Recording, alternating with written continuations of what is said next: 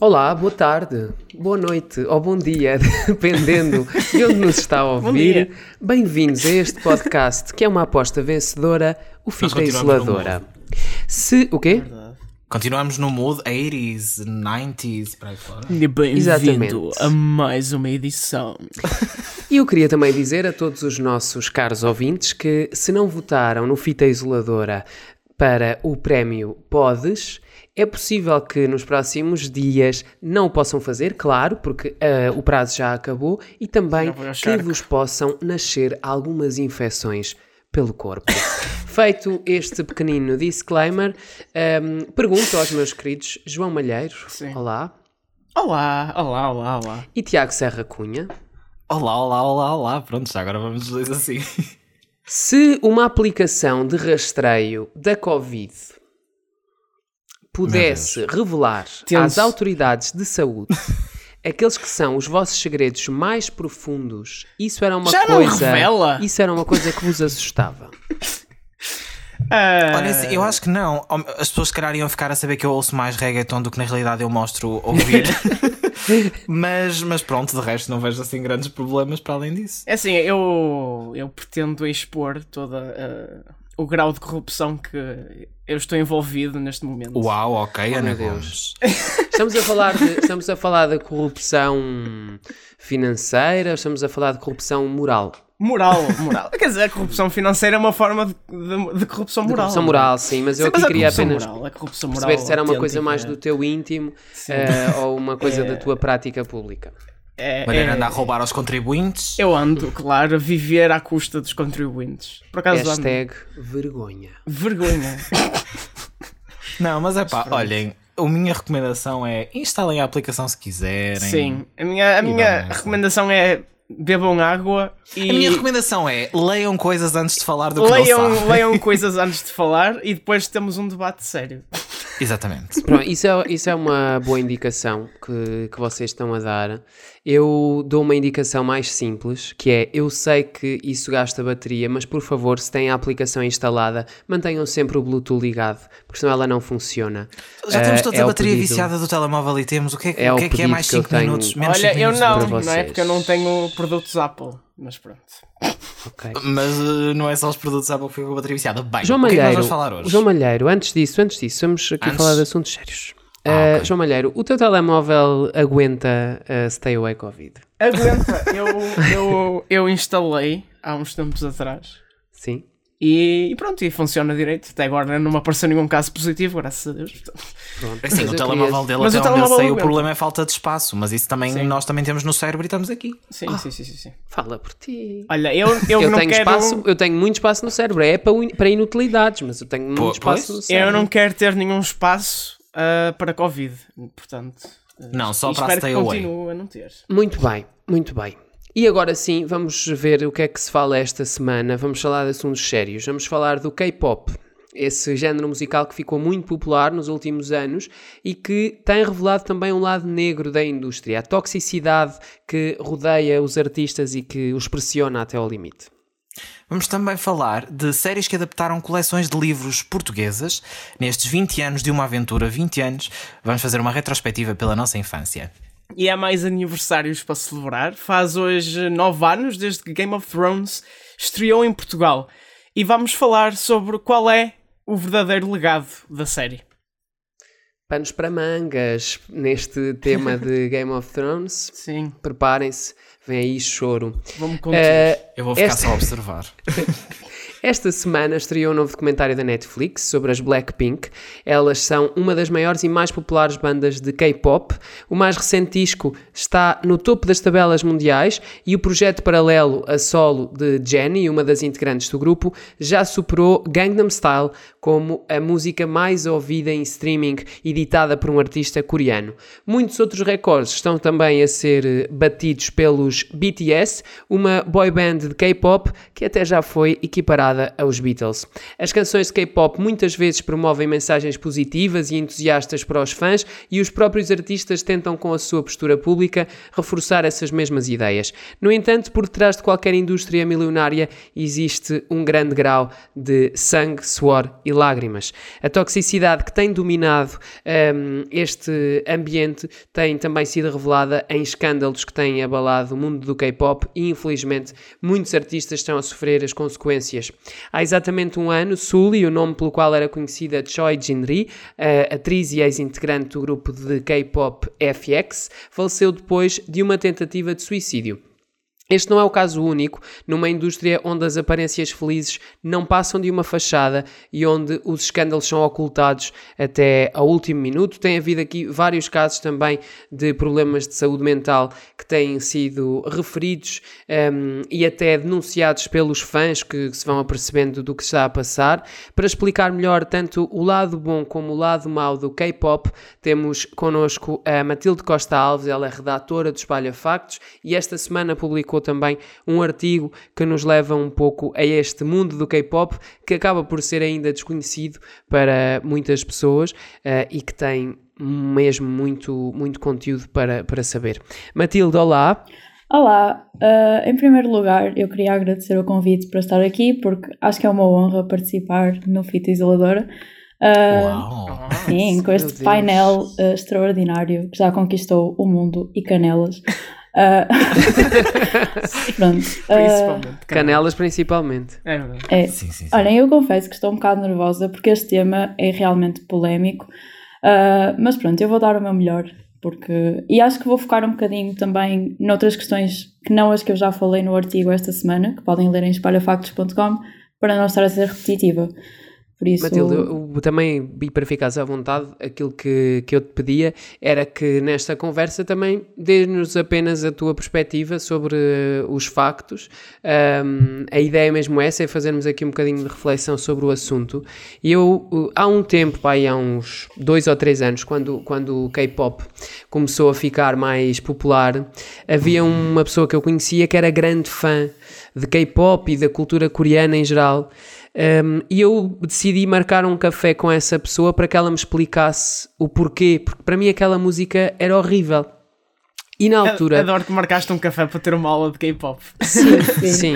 Portanto, uh, atenção, pessoas a quem eu respondo às stories no Instagram e que tento marcar cafés, pode ser apenas para explorar uh, os vossos interesses e a informação que vocês me podem dar uh, e não ter mais interesse nenhum em vocês, não sejam convencidos. relativamente a este tema do K-pop, já na altura, nessa conversa há dois ou três anos, um, esse rapaz me contava que um, existia no K-pop uma grande tendência para, para uma obsessão com a perfeição.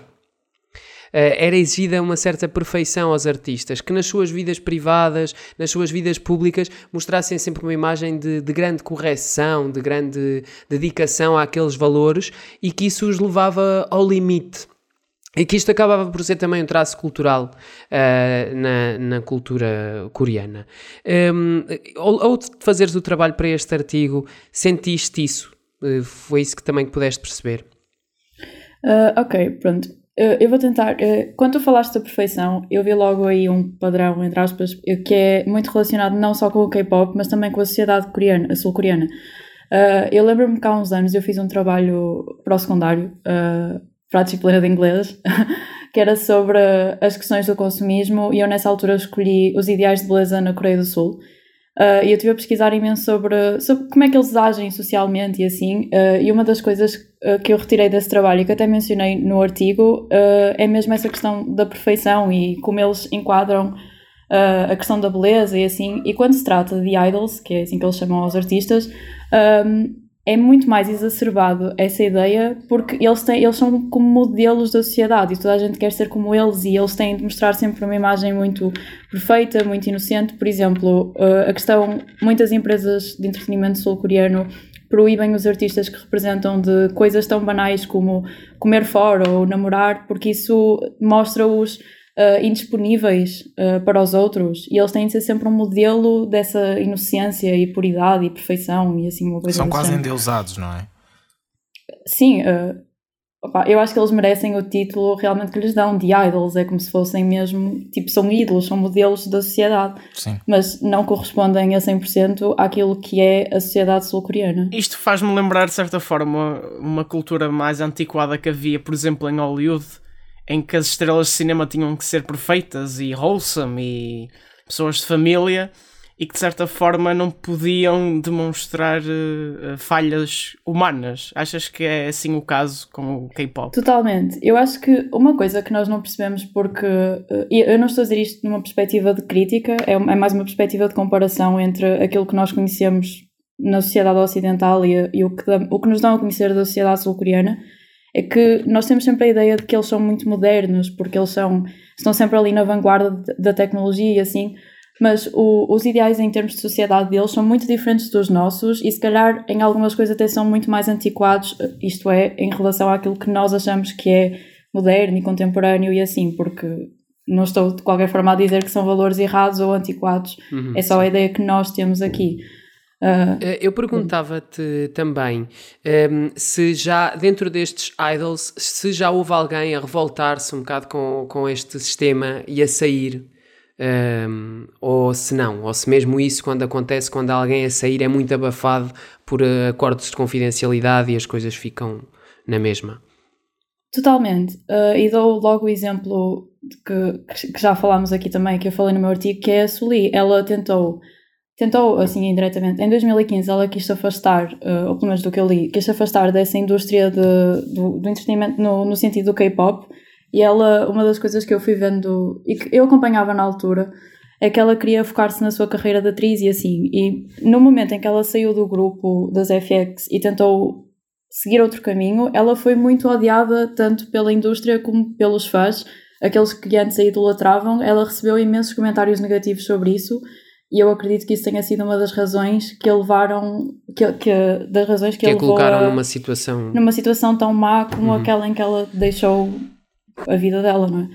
Tu achas que os fãs também contribuem para a toxicidade desta indústria? Uh, sim, eu acho que os fãs têm um papel positivo e negativo, porque, e eu até estive a ver mais vídeos sobre isto nos últimos dias, uh, eu acho que a indústria do K-pop é construída especialmente por causa dos fãs, uh, ou, ou, seja, a popularidade que estes grupos têm, tanto dentro da Coreia do Sul e dentro da Ásia como fora, especialmente mais atualmente, uh, é feita especialmente por causa dos fãs. Aliás, primeiro, o grande fenómeno de popularidade do K-pop foi obviamente o Psy em 2012 com a Gangnam Style, mas depois disso nós só voltámos a ouvir falar de K-pop porque as fãs dos BTS os colocaram na Billboard e deram-lhes imensos prémios a partir daí e depois é que os grupos de K-pop ficaram super conhecidos. Por isso, as fãs têm um papel muito positivo uh, na indústria, mas por outro lado, tem um papel muito negativo e eu, durante muitos anos, estive a acompanhar contas do Stan Twitter, como costumam chamar aos fandoms e assim, a pessoas que fazem parte de fandoms. E, e uma coisa que eu reparo e que me fez afastar deste mundo do K-pop, especialmente, é uh, a toxicidade que corre entre os fandoms. As pessoas são mesmo más, sem razão nenhuma, e depois, se tiverem um pet peeve qualquer com alguma coisa, atacam os artistas por coisas que nem têm a ver com eles. Eu acho que isso é tão ridículo. Como, e... é que tu, como é que tu comparas essa, essa interação dos fãs que existe uh, deste tipo de. no K-pop e dos fãs, por exemplo, da música ocidental, destes artistas maiores, vamos imaginar, tipo da Ariana Grande e coisas assim parecidas? Como é que tu comparas essas interações entre fãs e artistas e da forma como interagem uh, para eles e mesmo dentro dos próprios grupos de fãs? Eu acho que são bastante semelhantes. Eu, na Sim. minha opinião, acho que a grande diferença que existe entre os fãs, por exemplo, da Ariana Grande e os fãs do, dos BTS é que até há pouco tempo os fãs dos BTS estavam meio que numa bolha do Twitter, porque era, era aquela coisa de o K-pop não era assim tão conhecido, esses fandoms viviam basicamente da internet, agora também, mas eu acho que são bastante semelhantes porque acho que há muitos traços tóxicos que, part que se partilham entre os fandoms, independentemente de ser de K-pop ou de ser da Ariana Grande ou de quem for. Mas como o K-pop, no, no K-pop há tantos grupos, há, há essa bolha do Twitter e das redes sociais, acho que isso contribui e acho que eles são tão competitivos uns com os outros por razão nenhuma que acabam por ser mesmo maus sem que se aperceberem. Mas achas, desculpa, achas que essa competitividade também tem a ver com os padrões que a indústria impõe? Pois, isso é uma boa questão. Eu não, Aliás, eu que se reflete, desculpa, que se reflete nos fãs aquilo que é feito aos artistas, por exemplo.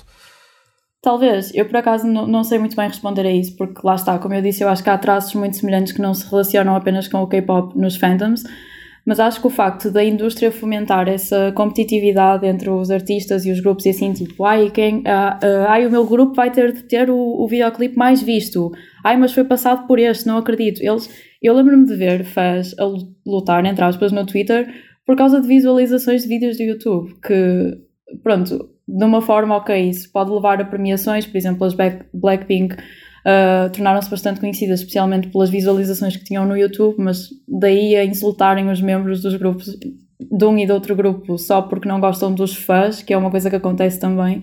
Acho que isso é, é um nível de ridículo que afeta muito mais os artistas do que propriamente os fãs, que deviam ter um papel a ver, Isso também acontece um bocadinho com os artistas daqui. Podemos pensar em exemplos como, Sim, por exemplo, claro, os One claro. Direction, esses grupos que existiam estas batalhas para liderar os vídeos, outros artistas também. Se Sim, achas obviamente. que, ou aliás, isto também é um bocadinho para todos, acham que o facto que nós deste lado fechamos um bocadinho, deste lado entre aspas, fechamos um bocadinho os olhos ao que acontece por aqui e tendemos a, a expandir um pouco mais as reações dos fãs de K-pop só porque são uh, do outro lado do mundo e não estão tão próximos de nós. Não.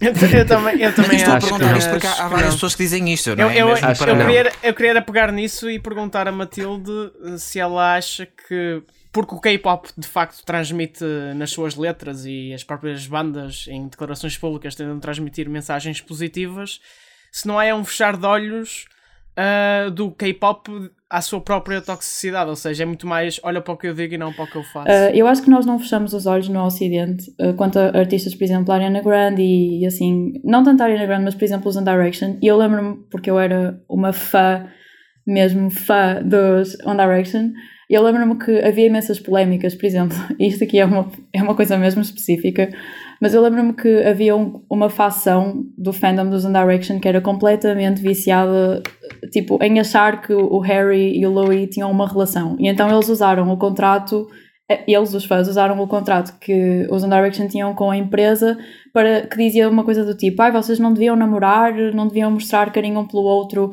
em público, e basicamente diziam isso, que isso era a justificação pela qual eles não tinham uma relação e assim. Então mesmo os fandoms aqui também são tóxicos e essas coisas também acabam por ser reveladas. Eu Sim, acho era, é que... era no fundo aí que eu queria chegar, porque existe às ah, vezes, okay. muitas vezes coisas que não se reparam ou não se ressaltam, mas elas estão lá na mesma. E se pensarmos bem, não é elas, esses exemplos estão cá na mesma. Mas eu acho que e a outra... dimensão, desculpem, eu acho que a dimensão do. A dimensão online dos fãs um, de K-pop é muitíssimo superior Sim, lá está. Hoje em dia manifesta-se muito mais grupos. temos aqui aliás, um grande número. Sim. Aliás, isso foi evidente até noutra coisa completamente diferente, que foi quando os fãs de K-pop se reuniram eh, para uh, se inscrever para o comício do Trump que ficou vazio. Não há nenhum fandom no mundo que tenha essa capacidade de organização e essa isso capacidade foi, de impacto. Isso foi o momento mais não tóxico alguma vez de um grupo de fãs. Sim, é verdade. Sim. e aí isso, também, tem a ver com os valores. Que podem reunir Exato, para fazer coisas que acham Exato, boas. mas isso tem a ver com os valores que a própria indústria passa, nesse caso, não é? Os valores do K-pop e das músicas de K-pop e que são muito opostos uh, aos valores que são defendidos pelo, pelo Donald Trump. Agora, eh, eu acho que realmente a organização e o afinco dos fãs de K-pop é muito maior do que a organização e o afinco de qualquer outro grupo de fãs que, eh, ao qual nós tenhamos assistido desde que há internet. Sim, e reparem, nós Sim, últimos... ganhou proporções muito grandes nos últimos anos. Na música popular ocidental, nós agora não temos, ou pelo menos nós não, não, não falamos muito. Primeiro, não temos muitos grupos, temos mais artistas separados ou bandas, que, que, que é diferente de grupos, essencialmente. Uh, e depois no K-pop temos. Batatada. Sim, se calhar. Uh, e depois no K-pop temos imensos grupos de imensas empresas e as fãs dividem-se muito pelos grupos ou por empresas. Por exemplo, eu sei que há pessoas que detestam as Blackpink porque adoram os grupos da SM Entertainment, que, que é uma, uma companhia diferente, pronto, coisas desse género. Uh, por isso, acho que depois, e depois há uma coisa que eu ia falar que é em relação aos fandoms e, e o facto dessa toxicidade do K-pop não ser tão falada, ou pelo menos ser um bocado abafada, se calhar, ou, ou se calhar tipo, até os fãs não quererem saber muito dessa parte, que é Uh, e que isto é comum aos, aos grupos, uh, por exemplo, os One Direction, isso também acontecia, que muitos destes fandoms são compostos por pessoas que são muito novas, pessoas tipo de 13 anos e assim, pré-adolescentes ou adolescentes, e para eles estes assuntos não lhes importam muito, se bem que depois ficam muito chocados quando as coisas acontecem. E quando eu fiz o artigo para o Espalha Factos sobre este assunto, era mesmo com esse intuito que eu o fiz, não era para dizer, ai, a indústria do K-pop é uma má indústria, porque eu discordo totalmente com isso. Eu fui fã de K-pop durante muitos anos eu adorava, eu adorava o Shiny e eu via Shiny em 2012 religiosamente e toda a gente me dizia tipo, o que é isso? Isto é mesmo estranho. E agora toda a gente ouve BTS na rádio.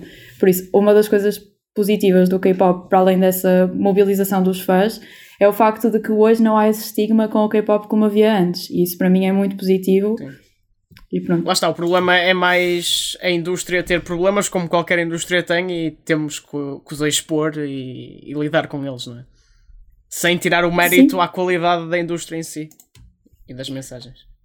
Sim, eu hoje estive a ver um vídeo sobre as Blackpink, uh, especificamente sobre uma, um dos membros das Blackpink, e isto por causa do documentário, que dizia que a indústria do K-pop, a indústria não uh, as empresas e assim, mas uh, os fãs e todo, todo esse mundo do K-pop escolheu basicamente a Jennie das Blackpink como a vilã do K-pop, desta nova geração de músicos do K-pop porque tipo atacam-na por tudo e por nada, e ainda por cima ela agora tem tipo um solo e as outras integrantes não têm. Opa, não sei, é um vídeo mesmo longo. Uh, se alguém tiver interesse, no YouTube está como uh, Jenny, the Villain of K-Pop. E acho que a pessoa que publicou chama-se Mera. Ok. Pronto, era só isso. Sabes que eu acho também que este, eh, tipo, esta criação de personagens e de arquétipos uh, na cultura pop é muito tradicional, não é? Muito habitual, ou seja, as pessoas um, criam esse tipo de ideias, não tão aprofundadas como a fanfiction, que nós já falámos aqui, mas portanto a ideia de associar certas características a estas personalidades, que em muitos casos até são muito desconhecidas do público, ou seja, ninguém sabe o que é que elas fazem na sua vida privada, não é? E aqui em particular na K-pop.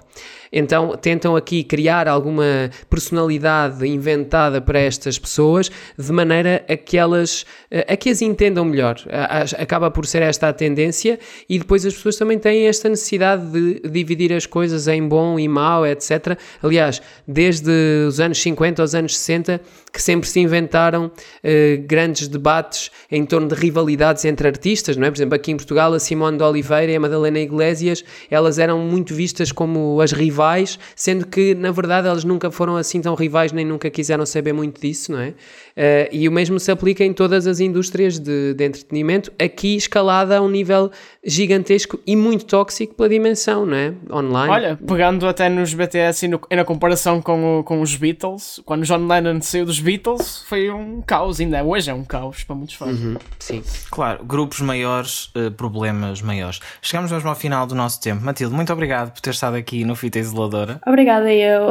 O artigo da Matilde está em espalhafacos.com, vocês podem conhecer estes casos uh, complicados aqui de, desta indústria do K-pop, então mais ao pormenor, se quiserem ler então no nosso site. E o documentário das Blackpink está na Netflix também, se quiserem conhecer melhor todo este mundo. E já agora uh, também dizer que no fim do artigo deste podcast e também no fim do artigo da Matilde, tem várias linhas de prevenção de suicídio, uh, para caso precisem de as usar. Uh, vamos deixar os contactos nos dois artigos. Sim, lá está, porque estes também são temas que, que, podem ferir um bocadinho as suscetibilidades, portanto leiam com, com essa descrição.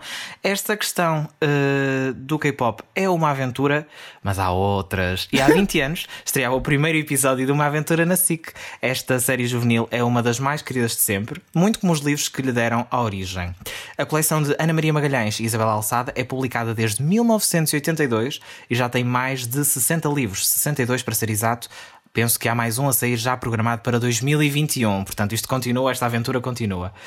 Uh, e esta coleção de livros foi responsável por colocar múltiplas gerações agarradas aos livros e depois, mais tarde, também ao ecrã.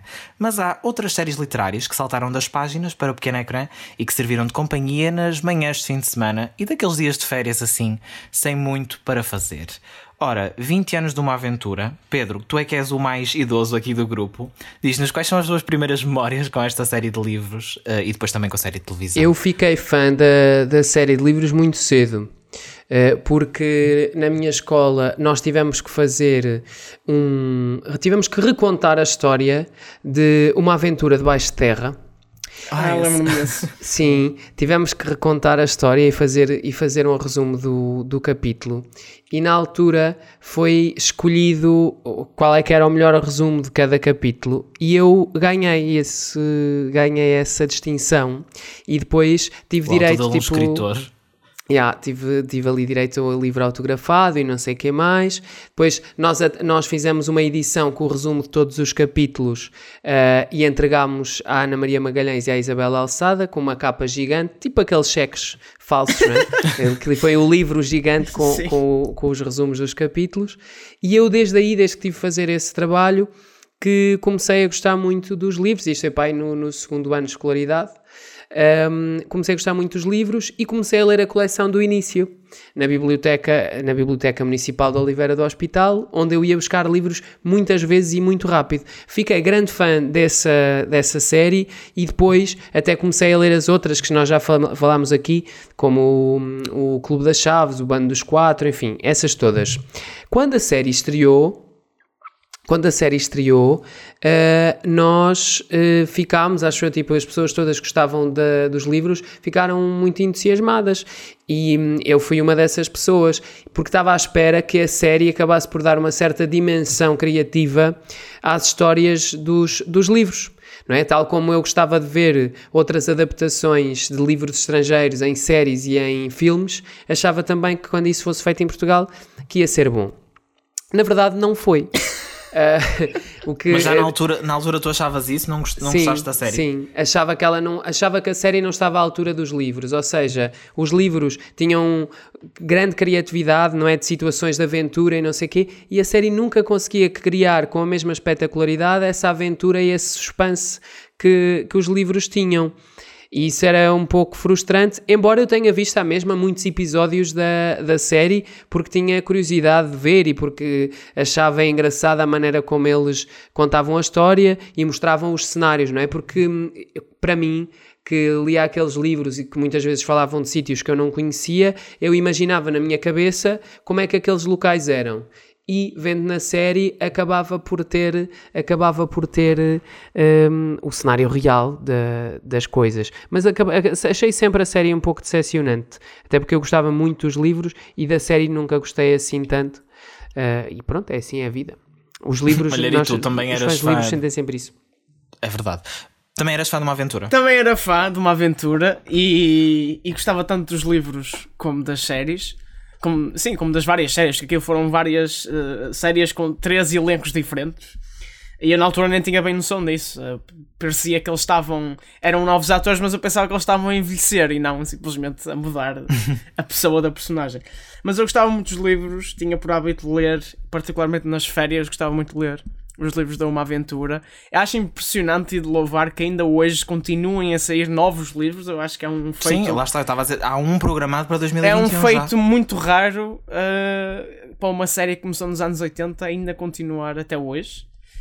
Uh, eu, na altura, gostava da série de televisão.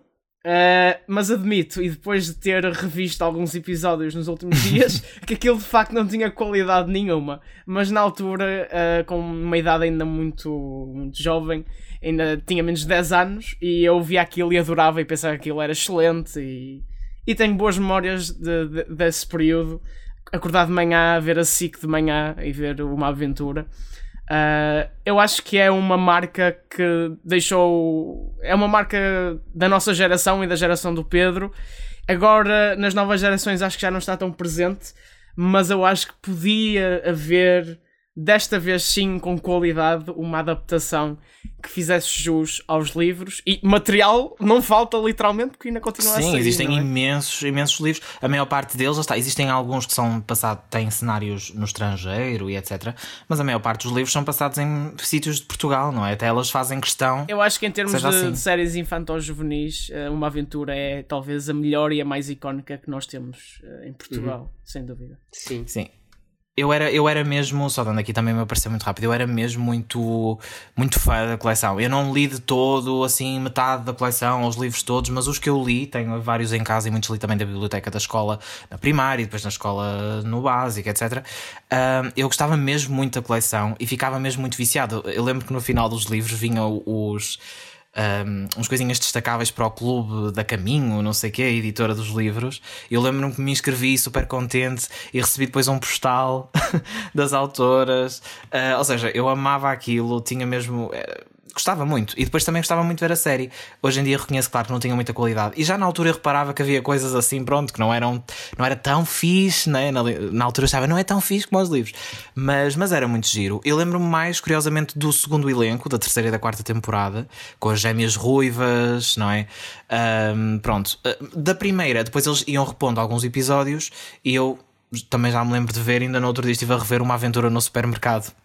Que Ai, é... esse episódio péssimo. O episódio é péssimo, péssimo, péssimo, péssimo. É Fátima Lopes que entra nesse episódio. Entra a é? Fátima Lopes, sim. E depois também estive a ver uma, uma aventura, já com o elenco, com o segundo elenco, uma aventura alarmante, que eles ficavam todos com febre depois de nadar no rio e entrava o Ricardo Carriço. Pronto. Ah, que era no um, hospital. E já agora a série Olha, era produzida isso, pela isso Teresa é bom Guilherme. para ver nesta época, na verdade. Essa... Sim. Exatamente. a, a, série era produzida pela Teresa Guilherme. Já agora, Mas só nas últimas temporadas, só nas só últimas. Nas, nas mais recentes, sim. sim. Uh, e as mais recentes já tinham mais alguma qualidade. Eu estive a fazer essa comparação também. Já era mais, já tinha mais cuidado, o próprio som era melhor porque nas primeiras temporadas era de facto gravado da câmara.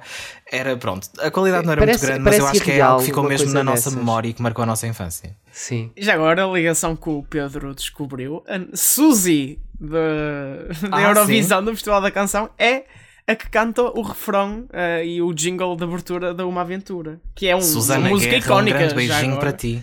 E que vocês podem ir ouvir esse refrão ao minuto de uma aventura que o Fita Isoladora lançou esta semana, na quarta-feira.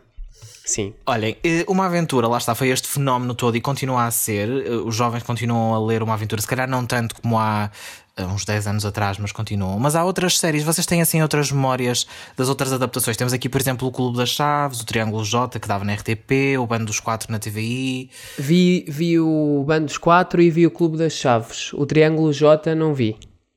O Triângulo J eu também depois já só vi em reposições mais tarde, já era um bocadinho maior.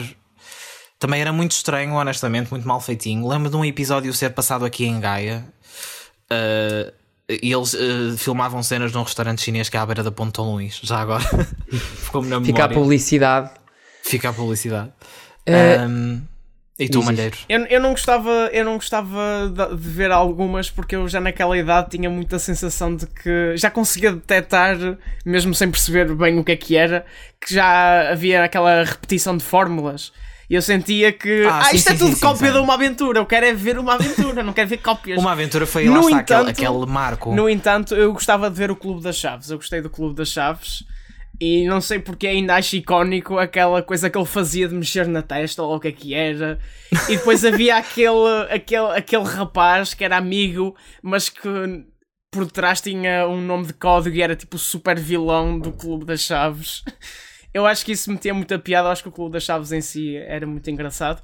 Mas ainda não revi episódios agora com a minha sensibilidade de 21 anos, por isso se calhar se eu rever agora deve ser tão mau como rever certos episódios de uma aventura. Sim, eu acho que o Clube das Chaves, pronto, os miúdos também eram mais pequeninos até do que os de uma aventura, eram, mesmo eram. com crianças. Eu, o Clube das Chaves eu não tenho muitas memórias, só me lembro dele de deles de facto abrir aquelas caixinhas com as chaves e não sei o quê, mas não tenho grandes memórias. Ah, o Triângulo J depois também só vi em reposições, mas eu confesso, eu não sei porquê, mas o Bando dos Quatro na TVI, eu não sei, eu juro, e com muito respeito a todos os atores, mas aquilo irritava-me de uma forma. Mas porquê? Porque é que aquilo irritava-me irritava? profundamente e eu não sei explicar porquê. Não sei se vocês têm alguma sensação com alguma das outras séries, mas irritava-me muito.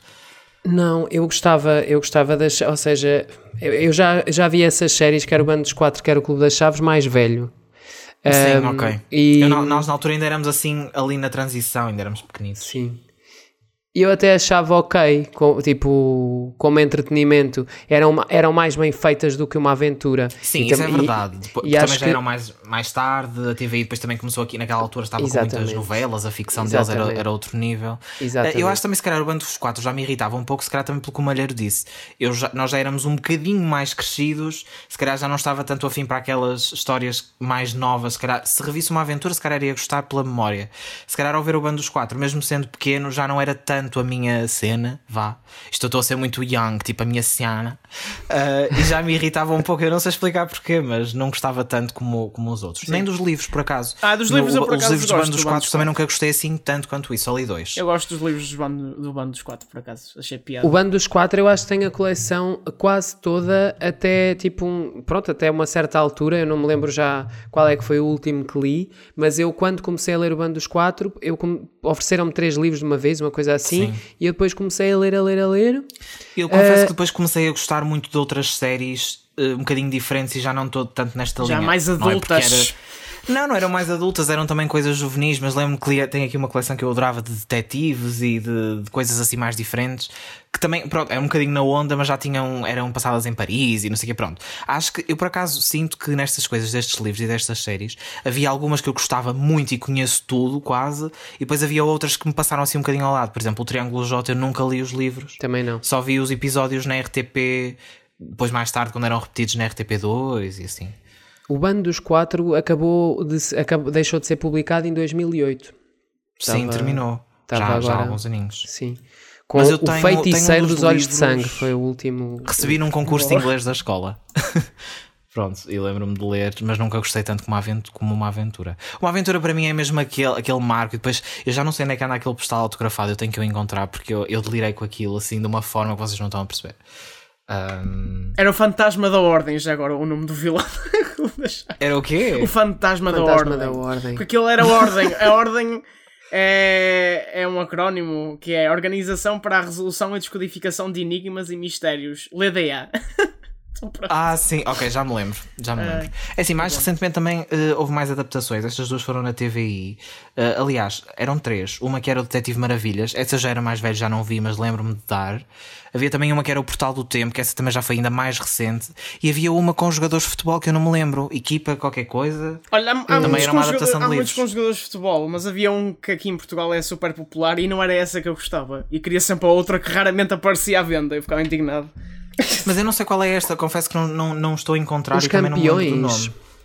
Será isso? Acho que eram os campeões, sim. Sim, acho que era. Também é uma era. adaptação. Estas eu confesso que já não me lembro, mas pronto, fica a referência por acaso alguém gostasse. Uh, sobre, isto, sobre estas séries, e ainda voltando àquilo que o João Malheiro estava a dizer há pouco, uh, eu acho que agora que a televisão portuguesa já tem uma produção de séries um bocadinho melhor, seria de pensar em fazer realmente séries juvenis e séries infantos-juvenis que a televisão portuguesa desistiu um bocadinho desse público. E isso é mau, não é? Porque claro. uh, o público vai crescer só com referências estrangeiras e vai ter alguma dificuldade, não é? A certa altura de se virar para, para a ficção portuguesa. Ali tivemos alguns fenómenos, tivemos ali uma aventura, depois noutro, noutro campo um bocadinho diferente tivemos aquelas coisas da Floribela, etc. Sim, e depois dessas coisas açúcar, todas acabou o Inspector Max um também, o Inspector Max também era Sim. muito popular. Sim, por exemplo, eu, eu tenho a minha irmã como referência máxima, que ela tem 11 anos.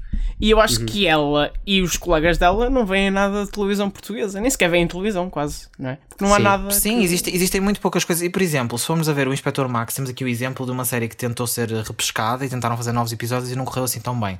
Mas eu Mas acho que isso é, e nós já falamos disso aqui antes, que é se for pegado por alguém que saiba o que está a fazer. Sim, também já falámos do, do Conta-me Como Foi, que apesar de não ser um desastre, mas tem sempre qualquer coisa que podia ser melhorado, não é isso? Pronto, já tivemos noutras Uh, Sim, isso, isso é um bocadinho outra história, mas sim, uh, sim, que há potencial lá, não é?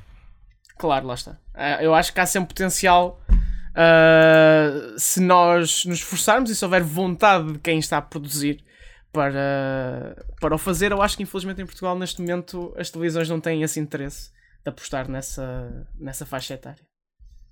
Sim, esta, este é um, um, bloco que nos traz assim mais algumas memórias. Aquele, é, como, é, como é que se chama aquele bloco mais quentinho, mais levezinho em que nós estamos aqui a refletir. É muito giro, eu gosto muito de lembrar para abrir, coisas. Isto estava para abrir uma grande discussão até porque, porque é que a televisão em Portugal não investe nestes públicos, etc. Que lá uh, fora é o público que pode... importa mais, que é uma coisa estranha. Sim. Eu já vi, Sim, eu já vi, eu já vi, juvenis. Eu já vi na América uh, de discussões entre audiências em que um programa até pode ter mais audiências, mas é considerado derrotado porque não ganhou nas audiências dos 18 aos 24 por exemplo. Sim, é o, o, ali o 18-24 é um, é um dos targets essenciais e depois, Exato. em termos mais gerais, o 18-49, que eles vêm com uma idade ativa. Uh, e então, para os anunciantes, esse acaba por ser o público mais, mais interessante.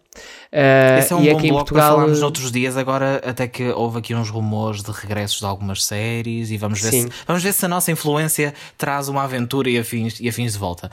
Mas bem, aniversário por aniversário, há outra coisa que faz menos anos do que uma aventura, mas também está de parabéns esta semana. É verdade, uh, hoje está um episódio muito literário e faz hoje nove anos desde que Game of Thrones, a adaptação uh, da série de livros As Crónicas de Gelo e Fogo, estreou em Portugal. A série foi emitida na sua totalidade pelo Sci-Fi. Em menos de uma década, a adaptação dos livros de George R. R. Martin tornou-se a série mais popular do mundo e bateu inúmeros recordes. É até hoje o programa que mais Emmys venceu, num total de 59, e muitas mais nomeações para além disso, e foi também a série mais pirateada do mundo. Game of Thrones é considerada das melhores séries de sempre, pelo menos até à última e altamente controversa temporada, que deixou um sabor amargo em muitos fãs. Em mim não deixou, mas pronto. Nove anos depois, qual é o legado de Game of Thrones? Para nos ajudar a responder, temos connosco Safa Adib, que editou as Crónicas de Gelo e Fogo em Portugal. Olá. Olá. E temos aí no Miguel Cunha dos Santos, editor de Espalha Factos e também autor de um artigo que sai uh, no dia em que sai este podcast sobre o impacto da série. Olá, Miguel. Olá. E Safá, começava por ti. Uh, tu editaste os livros que começaram a ser editados em 2007, uh, 11 anos depois do lançamento original, já uh, nos anos 90. Antes da chegada da adaptação para televisão, como é que era a recepção destas crónicas de Gelo e Fogo e esperavas que pudessem alcançar algum tipo de popularidade ou naquela altura não lhes prestaste muita atenção? Uh, olá, antes de mais, obrigado pelo convite. Uh, eu vou então uh, explicar um pouco o que é que aconteceu no início, antes da estreia da série televisiva. Portanto, como foi referido, nós iniciámos a publicação das Crónicas de Gelo e Fogo em 2007. na altura, nenhum editor português queria pegar nos livros, porque eram livros enormes, mil páginas cada, eram considerados impublicáveis em português. Um, e na altura o, o, o, gerente, o dono da saída de emergência, era também um fã de George R. R. Martin, também é um fã de literatura fantástica. Ele já tinha lido os livros, eu também já tinha lido os livros. Uh, eu ainda não trabalhava na saída de emergência na altura, mas, mas já conhecia o editor. E recordo-me perfeitamente de, de, estarmos sempre em conversa, sempre a, a, a, falar de que tínhamos de publicar George R. R. Martin em Portugal, porque de facto os livros eram fantásticos, a história era fantástica, o público de certeza que iria gostar. Ele arriscou, uh, teve de dividir a publicação dos livros, portanto, cada livro foi publicado em dois volumes em português, foi a única forma de conseguir publicar em Portugal os livros. Um, e a verdade é que a aposta na altura compensou, uh, mas foi uma aposta, digamos, modesta. Uh, os, livros, os livros foram lançados com um intervalo de três meses, uh, portanto, os primeiros, os primeiros livros foram todos publicados de seguida, o que ajudou a, a fidelizar o público. e aos poucos e poucos fomos ganhando mais e mais leitores, íamos fazendo promoções, íamos uh, ia havendo um passa-palavra, as pessoas iam ficando viciadas na história e, e, portanto, começou a ganhar alguma popularidade. Mas estamos a falar de uma popularidade, portanto, dentro de um certo nicho. Estamos a falar de, de, de leitores de fantasia, leitores que, que, que, acompanhavam a nossa coleção, a coleção Bang na altura, não era um fenómeno massivo de popularidade, nem de longe.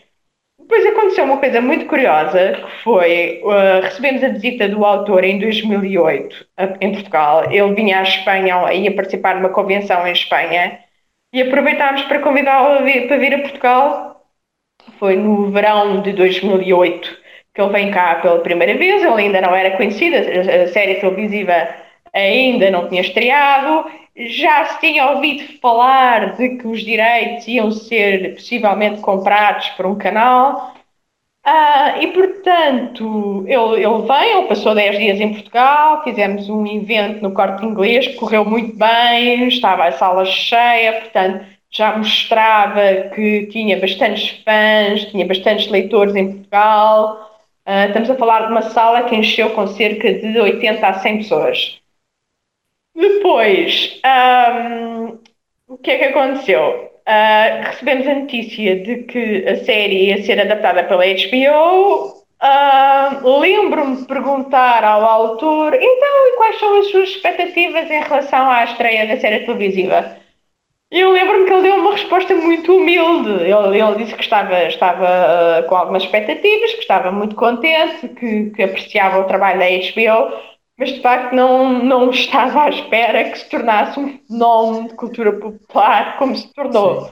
Mal ele sabia, né? Uh, mal ele sabia, mal sabíamos nós o que é que ia acontecer. Uh, a, a, a, verdade é que o sucesso da série televisiva apanhou toda a gente, toda a gente mesmo, desde o autor até aos seus editores, aos seus fãs, toda a gente foi apanhada de surpresa. Um, e, e porquê é que foi tão bem sucedida a série? Porque eu também tenho, tenho, tenho algumas teorias, também acho que o facto de. Um, a série estava bem adaptada, houve imensos cuidados em, em, captar bem o espírito dos livros, de facto tiveram, tiveram muito cuidado na, na seleção do, dos atores e, e, da reconstituição do mundo. Uh, houve ali, de facto, uh, um enorme cuidado que compensou e também o facto de as pessoas não estarem à espera de que um dos protagonistas principais, aquele que se pensava que iria ser o protagonista principal, que era o, o Ned Stark, não é? Ninguém estava à, à espera que ele saísse tão, tão cedo, tão cedo da, da série, não é? Isso apanhou as pessoas completamente de surpresa. Foi um choque enorme também, um enorme twist que acabou também por prender as pessoas ainda mais à série televisiva. E a verdade é que a partir daí, a partir de 2011 Uh, os livros uh, tiveram um outro tipo de, de, visibilidade, como é óbvio, a venda dos livros foi catapultada. Nós tivemos ali um período entre 2011 e 2013, 2014, em que os livros não paravam de ser reimpressos, portanto, foi, foi, uhum. uma, foi uma coisa mesmo louca. Como é que vocês adaptaram a esta nova realidade também dos, de uns livros que eram uma coleção de nicho e que de um momento para o outro passaram a ser um best-seller? Como é que vocês conseguiram pôr a estrutura a funcionar nesta escala? Não foi fácil, não foi fácil. A editora teve de fazer um enorme esforço para acompanhar a, a, a mudança de escala. Uh, de facto, passámos um fenómeno que, que estava limitado a um género, que era o género fantástico, e passou a ser um best-seller nacional Portanto, os livros estavam constantemente nos tops nacionais.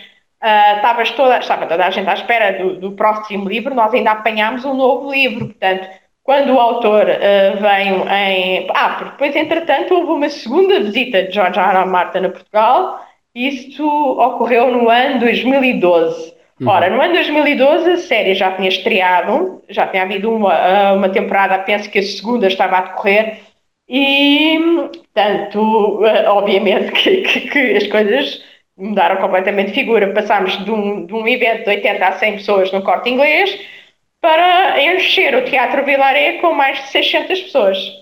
Uhum. Uh, foi, foi uma coisa, eu nunca tinha, nunca tinha visto uma coisa assim. Foi, foi incrível, foi de facto um dos dias mais incríveis da minha vida, o dia em que o George R. R. Martin veio a Portugal pela segunda vez e fez essa sessão no, no Vilaré. Ele tinha, ele tinha, ah, tínhamos lançado um livro de contos dele na altura, mas entretanto ele lançou uh, aquele que é o Dance with Dragons, uhum.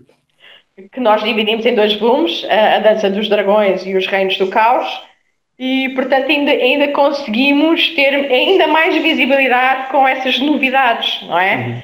Uh, pronto, e, e, fizemos os possíveis para, para acompanhar uh, a FNAC e a Bertrand e a Sonai, estavam sempre atrás de nós, sempre a querer mais promoções e a querer mais livros e a querer. Eu já, eu já eu lembro-me que uma das minhas funções era, era, inventar ideias para, para promoções, eu já não sabia o que fazer. Uh, e brindes, fiz, fiz, fiz dezenas de brindes e caixas especiais e t-shirts e, e, enfim, eu já eu perdi a conta a, a, quantidade de brindes que eu fiz um, em torno do universo Terra dos Tronos. Foi um enorme desafio, foi um enorme desafio.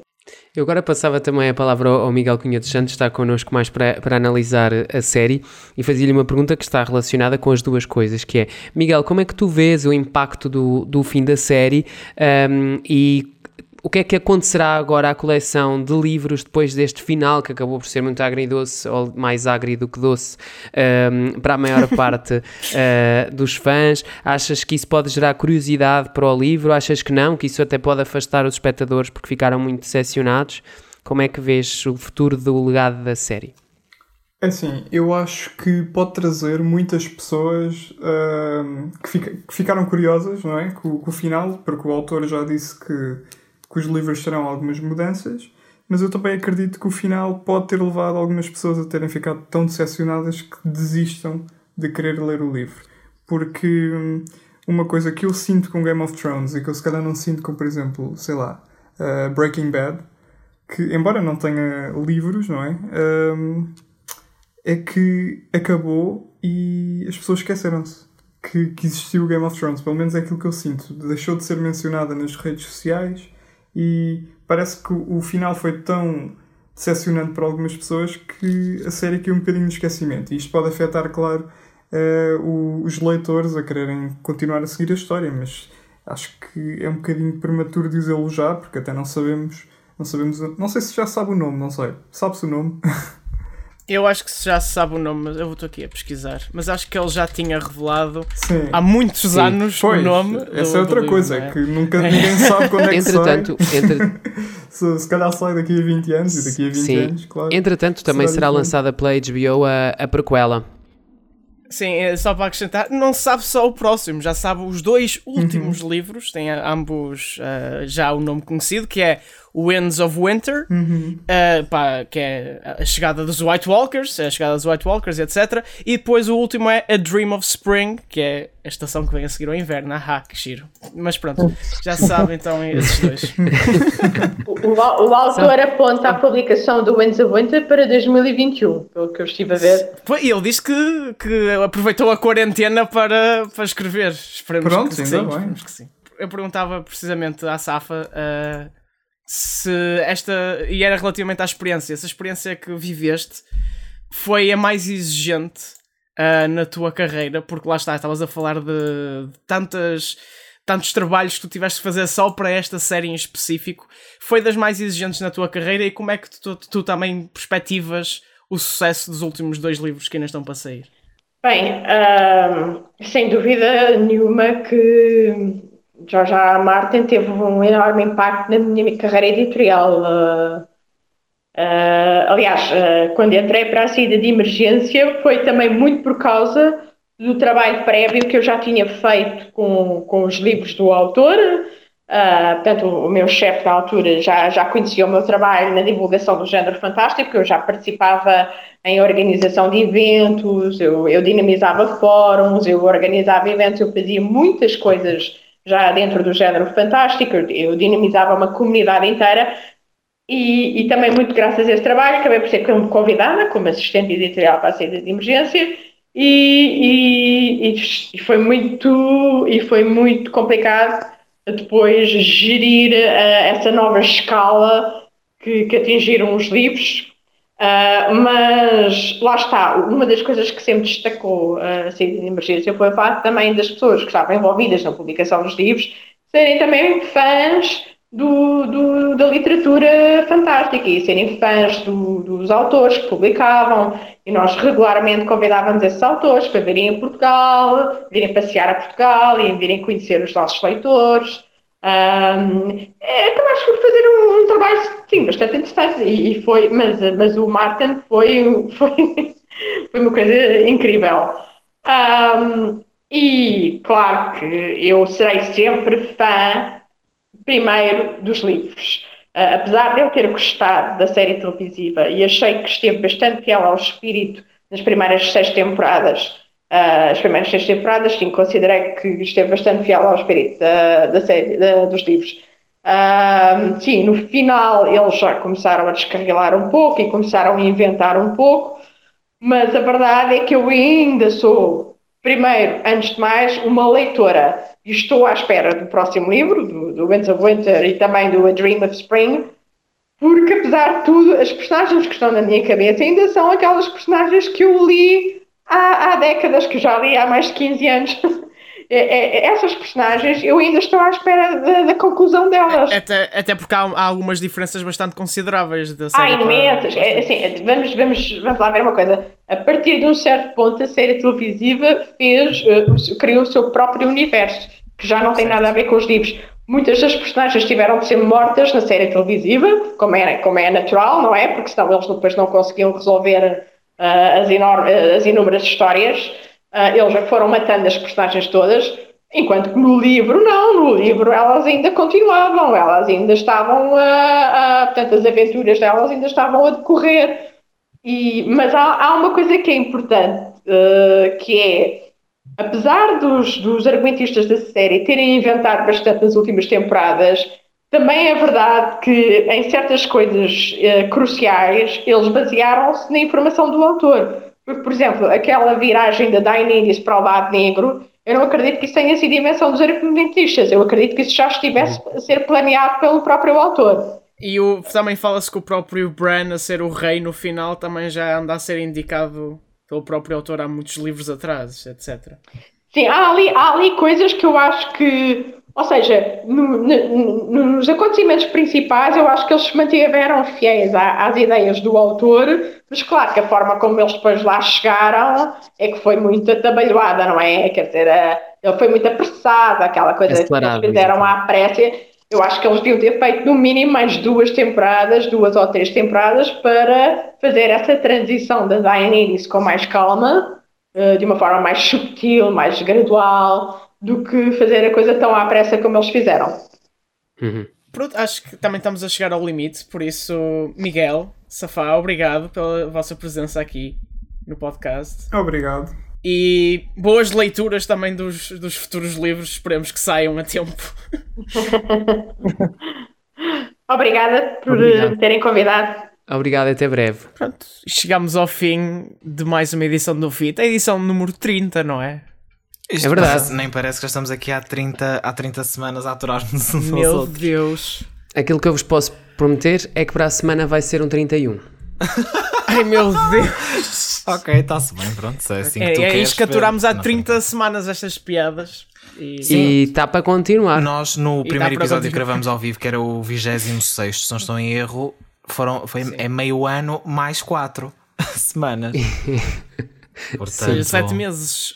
Pá, eu Ai, espero que isto Deus. aguente até às 52, né? que, que, é, que é um ano. Depois disso. Há, não, vamos ver se há um, daqui a um bocadinho estamos nas nove, nos nove meses a ver se há um bebê fita.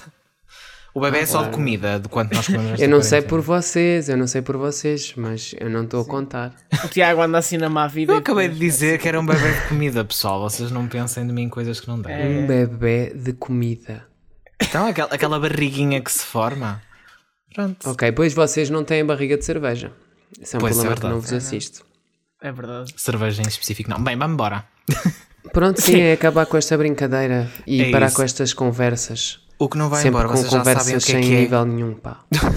já sabem o que é que nunca se vai embora, que são as nossas notícias sempre atualizadas em espalhafactos.com. E ainda os minutos do FIT às segundas, às quartas e às sextas, o podcast aos sábados e também temos de olho no Big Brother às terças-feiras. É isso mesmo. A pouca vergonha não se fica só por aqui e também se estende. e passa para os outros segmentos. Estende. Também se estende. Pronto, é assim. Muito obrigado pela vossa companhia, meus queridos João Malheiro e Tiago Serra Cunha. A obrigado ti também, que nos estás a ouvir Pedro. desse lado. Um, e a gente volta a encontrar-se por aí um dia destes. É isso. Até para a semana. Até para a semana. Até para a semana.